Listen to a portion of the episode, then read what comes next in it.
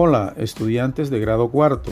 Reciban un cordial saludo de este su profesor de lenguaje, Argemiro Díaz Bustamante. Hoy iniciaremos nuestro proyecto de lectura, escritura y oralidad, que llamaremos Leer y escribir es mi placer. En el presente podcast escucharás la lectura de un fragmento de texto narrativo que se titula La maravillosa medicina de Jorge. Es una narración muy divertida que cuenta un hecho basado en la vida real. Escúchalo muy atento porque al final debes resolver varias preguntas que darán cuenta de tu nivel de comprensión lectora. Espero saques el mejor provecho. Iniciamos. Título de la historia, La maravillosa medicina de Jorge. Me voy de compras al pueblo, le dijo a Jorge su madre. Así que no hagas travesuras y no olvides darle la medicina a tu abuela.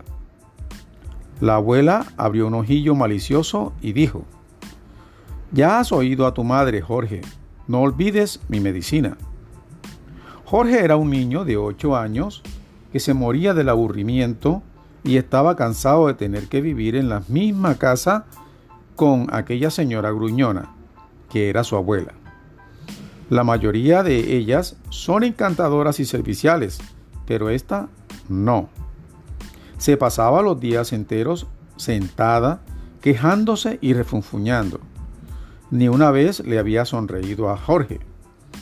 Cuando se quedaba solo con ella, lo trataba mal y le contaba historias que lo llenaban de horror, tanto que él, cuando la escuchaba, se preguntaba, ¿será posible que ella sea una bruja? Fin. La maravillosa medicina de Jorge fue escrita por Roald Dahl. A continuación tendremos dos palabras que nos enriquecerán nuestro vocabulario. La primera es gruñona. Es un adjetivo que significa persona que murmura entre dientes. Y la otra palabra es malicioso. Es un adjetivo que tiene una actitud solapada y sagaz. Y también tendremos las siguientes preguntas para verificar. Pregunta número 1. ¿Qué personajes intervienen en esta historia? Pregunta número 2. ¿Quién es el personaje principal? Explica tu respuesta. Pregunta número 3. Para relacionar. ¿Cómo podrías definir la relación entre Jorge y su abuela?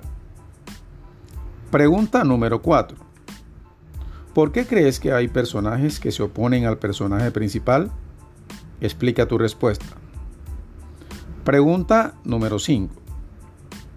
Explica las razones por las que Jorge se pregunta si su abuela es una bruja. Pregunta número 6. Para comparar. ¿Con qué personaje de otra historia puedes comparar a la abuela de Jorge? Justifica tus respuestas.